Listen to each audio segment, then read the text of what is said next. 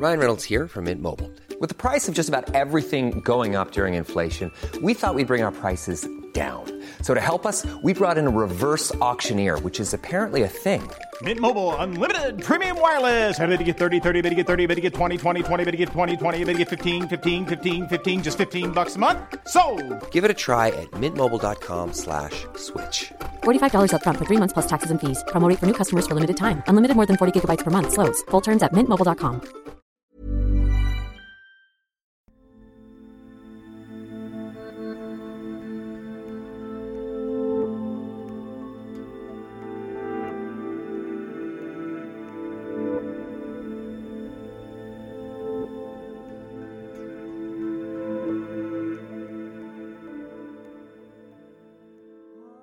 En 1726, una mujer de Inglaterra perdió su embarazo, pero solo unos meses después, la chica comenzó trabajo de parto. Sus vecinos, amigos y doctores entonces la ayudaron por los siguientes días. Mientras ella increíblemente expulsó no solo uno, sino varios conejos muertos. Esta es la historia de Mary Tuft, la mamá de los conejos.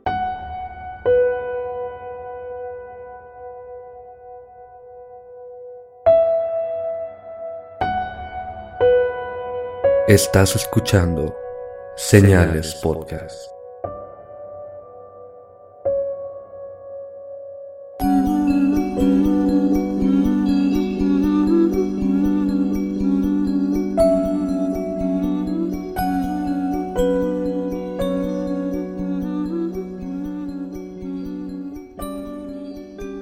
Buenas noches y gracias por acompañarnos en un nuevo episodio de Señales Podcast.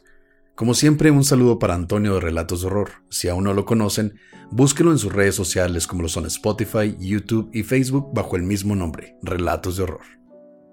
Entren a señalespodcast.com donde van a encontrar a nuestros dos podcast hermanos. Primero que nada, Juegatela Podcast, todo lo que tiene que ver con el fútbol nacional y otros deportes también, historias de algunos deportistas internacionales. Y también a Generación N donde encuentran gameplays, reviews y todo lo que tiene que ver con videojuegos y pasatiempos de las niñas.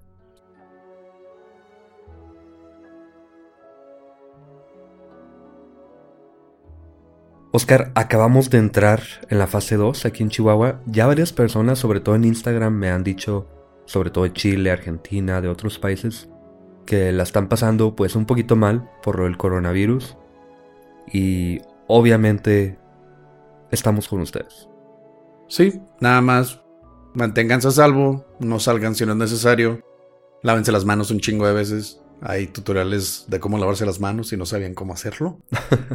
y esta es la oportunidad para que escuchen todos los podcasts que se han perdido. Hay algunos que todavía no están al corriente, hay otros que ya no escucharon dos, tres veces. Una cuarta no lo veo como una mala opción. Pero sí, manténganse seguros, cuídense mucho, esperemos que esto no dure mucho. Quality sleep is essential. That's why the Sleep Number Smart Bed is designed for your ever evolving sleep needs. Need a bed that's firmer or softer on either side? Helps you sleep at a comfortable temperature? Sleep Number Smart Beds let you individualize your comfort so you sleep better together. JD Power ranks Sleep Number number 1 in customer satisfaction with mattresses purchased in-store. And now save 40% on the Sleep Number limited edition Smart Bed for a limited time. For JD Power 2023 award information, visit jdpower.com/awards. Only at Sleep Number stores or sleepnumber.com. Y ahora empezamos con este bizarro tema. Yo pensé que cuando hablamos de los delfines iba a ser uno de los más bizarros, pero al parecer Pepe lo ve como un reto cada vez que sacamos tema. Entonces, vamos a hablar de Mary Tuff, la mamá de los conejos. Mary Denier nació aproximadamente en 1701 en Godalming, Inglaterra, hija de John y Jane Denier. A sus 18 años se casó con Joshua Tuft y se cambió el apellido. Él era un sastre en entrenamiento con quien tuvo tres hijos, Mary, Anne y James. Unos años después, en 1726 a sus 25 años, Mary está embarazada de nuevo. pero como era tradición en la época y por necesidad, la mujer siguió trabajando en el campo aún con su embarazo. Bastante peligroso, que ya sabemos, trabajar cuando hace embarazada no se recomienda y menos trabajar en el campo. Pero ya se estaban reproduciendo como conejitos, ¿no? no te adelantes, Oscar. Un día, contó luego Mary, trabajaba en el campo con otras mujeres cuando intentaron cazar un conejo, pero no lo pudieron atrapar. Una mujer embarazada, otra seguro cargando muchas cosas, cansadas, se les fue simplemente el conejo. Se les fue la cena, ¿no? Sí, se les fue totalmente y... Ni modo, a lo mejor y ese día no comieron. Esto causó en ella tantas ansias que no pudo dejar de pensar en nada más que en conejos. ¿Antojos? Esto lo hice ya después, así que ahí vamos a discutir un poquito de esto después. En agosto, aún en los primeros meses de embarazo, su embarazo comenzó a tener complicaciones y dolores hasta que Mary terminó expulsando pedazos de tejido. Al parecer, una anormalidad durante el desarrollo de la placenta causó que el feto no se desarrollara y tiempo después el cuerpo expulsó el producto del aborto. Muy triste. ¿Mm? Solo que un mes después, el 27 de septiembre, Mary comenzó trabajo de parto. Pero que no acababa de abortar. Exactamente. Su vecina fue llamada para acompañarla, quien vio sorprendida cómo del cuerpo de Mary comenzaron a salir partes de animal. Ok. Salió un conejo completo, pero con sus pulmones y corazón fuera del animal. Ok. De ahí sale el, dicho, ¿no? De que si no le cumples el capricho a una embarazada, el niño va a salir con cara de eso. si, si el niño, si ella quiere un churro, se le antoja un churro, le tienes que dar un churro porque si no el niño va a salir con cara de churro. Pero esto ya es llevarlo al extremo. ¿Y cómo quiere un conejo? ¿Salió con cara de conejo? No, salió un conejo completo ah, porque quería demasiado ese conejo. Aquí ya sabemos que es la historia más bizarra que hemos contado. Esta vecina le mostró las partes a su madre y a su suegra. Su suegra, Ann Toft, por casualidad era una partera. Era muy común en esos tiempos. Tu abuelita era la que hizo que nacieran todos lo que son tu, papá, tus tíos, tías, etc. y algunos vecinos y ella llevó las partes a un compañero partero con 30 años de experiencia llamado John Howard. John al inicio no estaba convencido de que la mujer hubiese dado a luz a partes de animal. Obviamente. Pero al siguiente día, aún renuente, decidió visitar a la mujer. Anne le mostró partes que de nuevo habían salido de Mary la noche anterior, pero luego de examinar a la mujer, no encontraron nada más. Es decir, dio a luz a este conejo que tenía los órganos de fuera. Luego el partero fue a visitarla y resulta que la noche anterior de nuevo volvió a dar a luz a ciertas partes de otro conejo. Pues es que eran, eran gente muy pobre, o sea, no podían pagar un parto y tenían que hacer un parto por partes. Pero esto no es todo, Pepe. Dos semanas después, Mary entró en parto por tercera vez.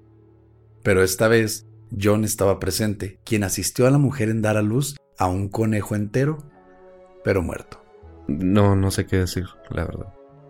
Pues no se puede decir mucho, porque de acuerdo a testimonios de alguien presente, Mary dio a luz a tres pies de gato pardo. Ahí hacemos un silencio muy muy incómodo, por un rato. Una pata de conejo, intestinos de gato y dentro de ellos partes de anguila. Dentro de los intestinos de gato. Exacto. Ok. Sus amigos y familiares pensaron que Mary sufrió de algo llamado impresión materna. ¿Qué es lo que te digo? La cara de churro, ¿no? es decir, la impresión que el conejo había causado en Mary, además de un gato que ella quería en exceso y había perdido. O sea, esta impresión que el conejo le causó y además extrañar a su gato, la hicieron dar a luz a varios conejos y un gato también. Con anguila dentro. Muertos. Ok. Pepe, no quería sacar esto a colación, pero me estás diciendo que esto es mamada. claro que es mamada, pero bueno. Durante los siguientes tres días, Mary dio a luz a un conejo entero, muerto cada vez. Fue jueves, viernes y sábado, jueves un conejo, viernes un conejo, sábado un conejo, muertos cada vez. La noticia obviamente corrió como liebre por la comunidad. Como liebre, güey. tanto que llegó a oídos de Henry Davenant. Él era miembro de la corte de George I, quien se convenció totalmente de la historia al examinar las piezas. Llegan y luego te dicen, pues ella dio a luz a este conejo muerto, a este otro conejo muerto, Ajá. este caballo no, él ya estaba muerto ahí enseguida. Este gato, bueno, partes del gato. La anguila ya estaba dentro del gato, entonces no dio a luz a la anguila. Y a otro conejo, pero este sí está entero. Eran 1700. No sé, la verdad no sé qué estuvieran pensando. Y también vamos a hablar de eso luego, pero él se convenció, o al menos estaba interesado, yo creo. John entonces se llevó a Mary a Guilford, que es la capital del estado donde era ella, en donde ofreció a los escépticos que podían estar presentes para ver más partos de conejos si dudaban. Era una máquina de chicles, pero en vez de chicles tenía conejos la mujer. Estaba dando a luz como coneja. Sí, pero él decía, si no me quieren, vengan. Y aquí mismo ella les da a luz a otro conejo muerto. Mary, haz lo tuyo, lo. Salió un conejo muerto. Sí, exactamente. O sea, es el, es el truco de magia más raro que he visto en mi vida. Generalmente sacan un conejo de un sombrero, el conejo está vivo, pero eso estaba saliendo de una mujer Ajá. y estaban muertos. ujú. Un show bizarro en Las Vegas, ¿no? Esto fue la sensación en su momento. Lo estamos hablando como si fuera cualquier cosa, pero el rey se dio cuenta y mandó a uno de sus doctores. Güey, no podemos hablar de esto como si fuera cualquier cosa. Es la gran mamada. Con el tiempo, las cartas entre John y Henry, es decir, el partero y el miembro de la corte, con las que se informaba del progreso de la mujer, llegaron a manos de Nathaniel San André. Él era el cirujano de la familia real y decidió visitar a la mujer también. Sí, a huevo, era la historia de su vida, viejo. El 15 de noviembre, Nathaniel, acompañado por el secretario del príncipe de Gales, del mismísimo príncipe del país, fueron testigos de Mary dando a luz al torso de un conejo. O sea, ya no solo eran chicles, ahora eran juguetes armables. Nathaniel tomó uno de los pulmones y para investigar si el animal había respirado aire en algún momento, puso el órgano en agua para ver si flotaba. Que sí flotó. La primer persona cuerda en toda esta historia. A fuerza de esta mujer no estaba dando luz a estos animales y él decía, este animal si respiró, que no se puede hacer en el útero, entonces va a flotar, o al menos el pulmón, lo hace, y ya sabemos qué está pasando. O eso pensábamos. Luego de examinarla, Nathaniel concluyó que los animales se habían desarrollado en las trompas de falopio de Mary. Hmm. No tan cuerdo entonces. Ah, ah. Unas horas luego, expulsó otro torso de conejo. Y más tarde aún, luego de violentas contracciones, expulsó piel y una cabeza de conejo. Por partes ahora. Sí, sí, pues es- ya estaban armando. Es, hay que cambiar. Cuando sacas algo que te funciona, tienes que innovar. Entonces ahora son conejos armables, ¿no? Aunque los dos notaron que algunas piezas parecían ser de gato. Ah, cabrón. Es que tienes que coleccionarlos todos. Era como, como huevitos kinder con diferentes figuras y bueno, te tocó la suerte de ya tienes como tres torsos, pero al menos ya sacaste una de gato, fíjate. Una pata de gato. El 20 de noviembre, fascinado con la historia, el rey mismo envió al cirujano Syracuse Allers, quien no creyó para nada la historia, Ahora sí podemos decir que una persona cuerda. Notando que Mary evitaba separar sus rodillas, aparentemente intentando mantener algo dentro de ella. Aquí es donde se está poniendo un poco desagradable. Pero él mintió, haciéndoles pensar que creía la historia, y se llevó algunas piezas de los animales. Él dijo luego que algunas de las partes parecían haber sido cortadas por instrumentos de metal, y que los desechos dentro de los intestinos contenían paja y granos, es decir, signos de que los animales habían comido. Mary fue examinada y transportada a Londres, donde estaba bajo observación por Richard Manningham, un conocido obstetra. Curiosamente, los partos se detuvieron, Ya cuando está un experto en eso, ya no, ya no puedes dar a luz. y cuando está bajo vigilancia también. Ella estaba muy bien vigilada por este obstetra, aunque seguía teniendo contracciones y ahora tenía una terrible infección tan fuerte que le hacía perder el conocimiento constantemente. Se me hace que ya sé a dónde va esto. Digamos que por alguna razón sí esté dando a luz a estas partes de animal, de todas maneras salen muertas, obviamente va a tener una infección increíble. Sí, yo estoy seguro dónde va este tema. Skinwalkers. Hasta el 4 de diciembre, un hombre llamado Thomas Howard, un repartidor de contrato, fue descubierto intentando entregar un conejo a su habitación. Hmm. Luego confesó haber sido sobornado por la cuñada de Mary para introducir un conejo a escondidas de todos. ¿Ya salió? Aunque la cuñada decía que había comprado el conejo para comer. Esos antojos son cabrones. ya no quería que llegaran a salir más conejos, tenía que comerse uno para no que no salieran con cara del antojo. Claro, lógico. Pero ese mismo día, Thomas Onslow, el segundo varón de Onslow, comenzó una investigación con la que descubrió que Joshua, el esposo de Mary, tenía más de un mes comprando conejos todos los días. Digamos que creó la historia. Digamos que en este momento una mujer empieza a dar a luz a partes de cerdo, de, de gallina o cosas así. Y pues todos comemos cerdo, todos comemos gallina. Supongo que ahí todos comían conejo. Sí, sí. Pues sí, pues es en Inglaterra son personas pobres. Entonces, no sé, obviamente es una conexión, pero tampoco prueba que haya sido nada más. Y aquí es donde podremos decir qué pasó. El 7 de diciembre, solo unos días después, bajo la amenaza de Richard el obstetra de hacer una dolorosa operación, Mary confesó. Luego de su primer aborto, el embarazo normal, ya que está raro decir normal, y mientras su cervix permanecía dilatada, un ayudante que nunca nombró introdujo un torso y garras de gato y la cabeza de un conejo en el vientre de Mary. Luego se inventó la historia del conejo que no pudieron atrapar y a partir de entonces para cada parto varias partes de animales habían sido insertados en su vagina. No puedo decir mucho. ¿Para qué? Hay reportes de que en ese momento era muy común que tuvieran estos shows de monstruos o de freak shows y personas raras con mujeres con bigotes o personas con mucho peso o personas con un brazo de más. Sí, o gente muy alta, ¿no? Que les decían los gigantes, por ejemplo. Sí, sí. Entonces, es posible que lo haya hecho con interés de ser ese tipo de persona para llamar la atención, cobrar, por ejemplo.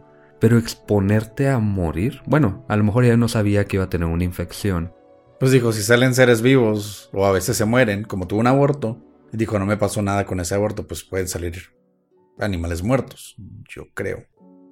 Ah, no sé, no sé. Es muy diferente un bebé a un animal. Un animal que aparte ya estuvo vivo, que anduvo por ahí, no Está sucio, güey. Sí, exactamente. que ya tiene adentro desechos que van a salir en algún momento. No sé, no sé qué estuviera pensando ahí. Pero después de esto, Mary fue enjuiciada por cargos de miserable fraude. No solo fraude, era un miserable fraude. Fue enviada a la prisión de Bridwell, donde fue exhibida por los custodios a cambio de algunas monedas. Al final sí terminó haciendo dinero, pero no para ella. Eran los custodios los que sacaban el costo del boleto de admisión. Pero pronto fue liberada. Y no por falta de pruebas, porque éstas abundaban. En partes pero para terminar con el espectáculo y la mofa que habían sufrido tan prominentes doctores y hasta los mismísimos miembros de la realeza. Sí, obviamente. Por haberse tragado tal pendejada, ¿no? sí, eres un obstetra, eres un doctor, miembro de la corte del rey, miembro de la realeza, básicamente. Le crees a una campesina de que está dando luz a gatos, a liebres, a lo que tú quieras, Obviamente estos hombres estaban bajo mucha, mucha crítica. Algunos publicaron folletos sobre este caso y ya nadie les creía. Así que dijeron, si ya está este caso, si ya tenemos a la mujer encerrada, ya no hay que seguir, mejor que se vaya, que desaparezca y que aquí acabe todo esto. Sí, porque la gente supongo que seguía yendo a la cárcel, le daban unas monedas a los custodios y seguían viendo esta marranada. Sí, y obviamente ya no estaba dando a luz a algo que no podía conseguir, todo el mundo se dio cuenta de cómo es que pasaba, obviamente, y dijeron ya mejor, que ahí muera todo esto, junto con los conejos. Y los gatos. y las anguilas. que habían comido los gatos. Y el caballo ya estaba muerto. Y por poco ella también. Me sigue sorprendiendo dónde podemos sacar ese tipo de temas, Pepe. o me sigue sorprendiendo que exista gente que pueda llegar a hacer este tipo de cosas. Sí, era, te digo, era 1700. No sé cómo era la vida entonces. Como hemos dicho, en tiempos antiguos la gente era más crédula, no tenía tanta educación. Pero algo así es impensable, la verdad. Me da. Se me revuelve el estómago nada más de pensar en todo este pedo. Y ya un poquito especulativo, este caso llamó la atención recientemente, en algunos historiadores sobre todo, que pensaron que ella estaba un poquito forzada a hacer esto. Dijeron que como estaba rodeada de hombres, el obstetra por ejemplo era hombre, todos básicamente eran hombres, a ella básicamente, según ella, la forzaron a mentir, a seguir con esta charada, simplemente para llamar la atención. Ella, dicen los historiadores, que parecía estar emocionadísima de toda la atención, casi muriéndose, pero emocionadísima. ¿Para qué? No sé. En este tiempo las mujeres eran muy oprimidas, obviamente. Simplemente los hombres las tenían ahí, teniendo hijos, trabajando un poquito en lo que pudieran, y ella de pronto se vio en el foco de la atención. Y liberada de sus tareas. Ya todos están alrededor de ella y en vez de ser usada como una herramienta o estar ahí como tú dices, como tú dices, en una orilla, pues sí, de alguna manera fue una presión psicológica la que le dieron para seguir haciendo esto y también fue sus ganas de querer tener más atención y no ser nada más pues la que estaba ahí trabajando. Se parece un poquito a la atención que le dieron a la niña del fantasma de Cocklane. Alguien que de pronto tiene mucha atención, a lo mejor está pasando por un momento de duelo, recordemos que perdió a su bebé, y no sé, de pronto te ves en la necesidad de seguir teniendo esta atención y no sabes cómo y a lo mejor encuentras lo primero que se te ocurre y le sigues. Simplemente no hay cómo detener una mentira tan tan grande, tan increíble. Y como tú dices, algo que tienen en común con el fantasma de Cochlane son los tiempos en los que pasaron estas cosas. Ajá. Pero me, la verdad me alegra bastante que en estos tiempos no tengamos que ver este tipo de noticias. Espero. Por favor, no lo hagan. los conejos son animales muy bonitos. Si no se los van a comer, no haga nada con ellos, por favor, cuídenos, trátenos bien, también a sus gatitos. Y supongo que si te gustan las anguilas, pues ya eso es tu rollo. Y cuiden su cuerpo, también no se metan cosas. Más importante. Gracias por escuchar Señales Podcast. Buenas noches.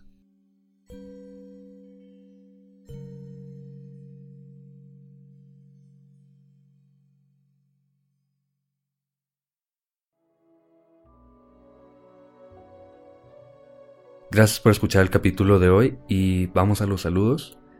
Y antes que nada, como decía Oscar al principio, cuídense mucho por favor. Sabemos que muchos están en cuarentena, están en su casa. Espero que esto sirva para que nos escuchen, para que nos cuenten lo que sea, métanse al grupo de Facebook, a WhatsApp, en donde sea, vamos a estar en contacto. Sí, sobre todo, no se lo tomen a la ligera. Hay muchos casos en todo el mundo y queda a nosotros nada más prevención para evitar algo malo. Y bueno, los saludos primero por WhatsApp. Fati de Guadalajara me pidió un saludo, una gran amiga, así que un abrazo hasta allá. En Instagram a Efren Esparza de Santiago Nuevo León, a Patti Robles del Estado de México, a Andrea Aranda de Querétaro, de parte de su novia Daniela, a Lucas Lovecchio de Argentina que cumple años el 8 de abril, y le manda un saludo también a su novia Alejandra. A Viri que cumple años el 26 y ella es de Saltillo, Coahuila. Y a Catalina González de Santiago, supongo que de Chile, no me dijo. En Facebook también a Fátima Vázquez de Guanajuato. Y por último, bueno, de mi parte, un saludo muy grande a Miguel El Barbas y a su esposa Maggie que están esperando su segundo bebé. Muchas felicidades. Y él fue quien nos mandó unos stickers que nos acaban de llegar esta semana. Muy chido, simplemente dijo, yo les quiero mandar algo. Y nos mandó unos stickers. De verdad están bien padres y muchas gracias. Muchas gracias, Miguel. De hecho, él subió una historia donde Pepe le dijo, me gustaría ver cómo se ve un sticker pegado. Y él fue al mismísimo Hotel Cecil en California y los pegó en el nombre del Hotel Cecil. Los puso ahí nada más, ¿no? Se me hace. Pues sí, los puso encima del, del hotel, del, donde dice Hotel Cecil. Sí.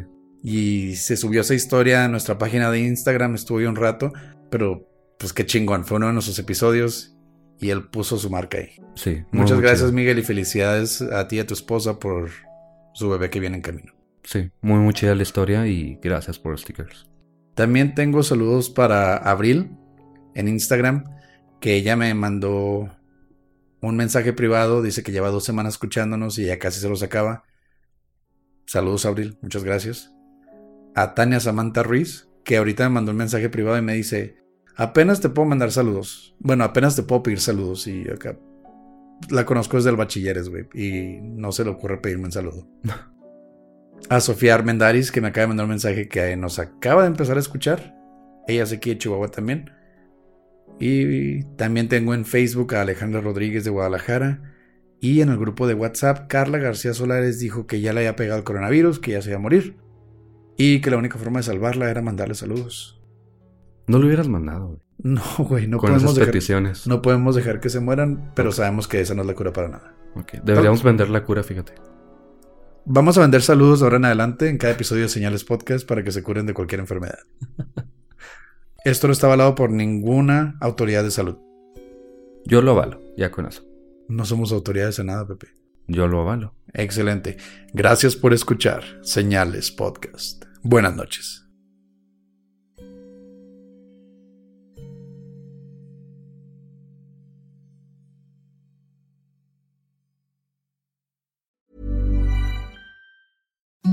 Imagine the softest sheets you've ever felt. Now imagine them getting even softer over time. That's what you'll feel with Bowl and Branch's organic cotton sheets. In a recent customer survey, 96% replied that Bowl and Branch sheets get softer with every wash. Start getting your best night's sleep in these sheets that get softer and softer for years to come. Try their sheets with a 30-night guarantee. Plus, get 15% off your first order at bowlandbranch.com. Code BUTTERY. Exclusions apply. See site for details.